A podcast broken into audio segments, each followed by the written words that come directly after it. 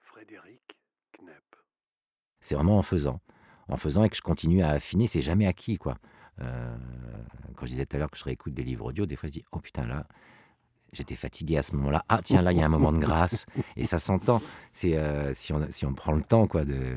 Puis je me, maintenant, je me connais, donc. euh, ah, là, j'étais un peu fatigué. Là, c'est tout d'un coup, ça devient très fluide, très vivant, très. parce que c'est vraiment. C'est un, travail d'endurance, tu, le sais, on, l'a vécu ensemble.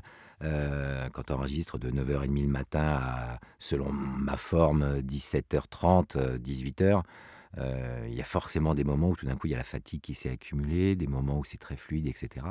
Et donc c'est jamais acquis. C'est Puis en euh, plus, bon, faut pas bouger, faut pas respirer, faut c'est pas... ça. Oui, oui, oui, faut contrôler. C'est euh, mais j'en parlais avec un, un ingénieur du son euh, l'autre jour, qui, est- qui est- qui est- qui est aussi un ami, Mm. et qui, qui disait, je me demande, qui fait plein de choses, il fait de la musique, etc. Et, et, euh, on était en enregistrement livre audio, puis euh, à la pause, à une des pauses, il disait, mais je me demande si c'est pas un des trucs le plus dur, le livre audio finalement, Mm. pour, le, pour, le, pour le- la comédienne ou le comédien, parce que bah, il y a quand même cette contrainte dont on parlait tout à l'heure. Parce qu'il y a des fois des gens qui pensent ah bah c'est oh, oh, bah on a une belle voix puis on lit. Bah, sauf que sauf qu'il y a quand même la contrainte de temps. Si, si le studio ou si l'ingénieur du son il a bloqué trois jours, il faut que en trois jours le bouquin soit rentré.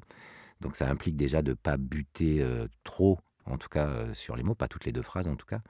Euh, il y a ce que tu disais, il faut presque pas bouger, euh, que la bouche soit à peu près à la même distance toute la journée du micro, que la voix reste stable, etc. Et puis euh, ce truc un peu magique, moi qui me surprend toujours, que j'ai pas travaillé pour au début, mais je pense que je l'ai naturellement, je l'ai affiné depuis, c'est quand je- j'enregistre un livre audio, il y a au moins 90%, je pense, du texte que je découvre au moment où je l'enregistre.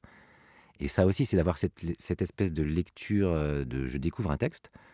Euh, il faut quand même que ce soit assez vivant, parce que sur les gros bouquins, ça peut aller jusqu'à 20 heures d'écoute. Je pense aussi aux personnes qui, à l'autre bout, euh, les écoutantes et les écoutants. Euh, donc il faut quand même que ce soit un peu, si c'est un roman, que ce soit un peu, un peu vivant. Mais avec ce truc un peu magique, ouais, mais qui est une vraie contrainte de... Il y a, ouais, je pense, au moins 90% du texte que je découvre au moment où je l'enregistre.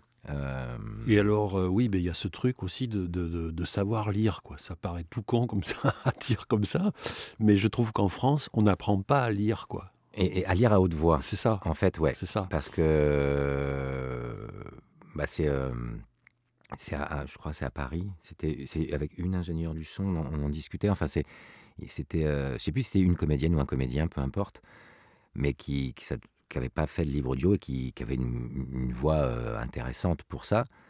Euh, Mais le problème, c'est que euh, il, butait toutes les trois phrases, il butait sur un mot. Et ça, en livre audio, c'est pas possible, c'est tellement long. Euh, J'en reviens à la contrainte du temps. Et il a fini par, euh, par, par être. En fait, il n'a pas pu aller au bout. Ils ont été obligés de le remplacer. Ouais. Euh, parce qu'effectivement, la, la base, c'est ce que tu disais, c'est d'avoir cette lecture la plus euh, fluide possible à haute voix, Mm. sans buter sur les mots. Et ça, c'est quelque chose que tu n'apprends pas. Il y a des comédiens qui l'ont immédiatement. Mhm. Moi, j'ai la chance de spontanément l'avoir, mais je l'ai affiné après. Depuis, euh, parce que moi, de temps en temps, par exemple, quand je parle de, euh, de d'entraînement, etc. Moi, c'est des choses que je fais assez régulièrement Mhm. chez moi. Ça me prend, je dis tiens, je vais, je vais faire ça pendant un quart d'heure, une demi-heure. N'importe quoi, ça peut être un bouquin, ça peut être sur Internet, ça peut être du roman, ça peut être un article. C'est, je lis à haute voix, Mm. un texte que je découvre. Et euh, Tu fais pas ça dans le tram? Non, non, mais par contre, ce que je faisais, euh, ce que je faisais à l'époque où je faisais beaucoup de théâtre et des fois les gens me regardaient hein, Ouais. euh, pour entretenir un texte, euh, parce qu'au théâtre, il y y a ce, c'est vraiment depuis que j'ai appuyé sur pause en théâtre, ça m'a vraiment libéré du temps. Euh, un texte, ça s'apprend euh, connement à la maison. Après, il s'intègre parce qu'il y a les répétitions, donc là, il y a un processus de mémorisation lié à la mise en scène, au corps, aux partenaires, etc. Mhm. Mais ça s'entretient quand même. Et moi, quand j'avais des périodes d'apprentissage de texte, ou des fois sur des rôles euh, où il y a beaucoup de textes, ça peut prendre, des fois ça peut être trois semaines non-stop d'apprentissage à la maison. Mhm. À partir de là où je testais, est-ce que je commence à vraiment maîtriser le texte, c'est qu'en boucle, donc y compris dans le tramway ou quand je faisais les courses ou machin, Mhm. en boucle. Et moi, j'ai besoin, c'est pas dans ma tête, j'ai besoin que ce soit un minimum oralisé. Donc, bah, je braillais pas dans le tramway, mais, mais je me faisais le texte. Quoi. Et des fois, les gens me regardaient, mais il, il- il est, il est- il est pas bien, ce garçon.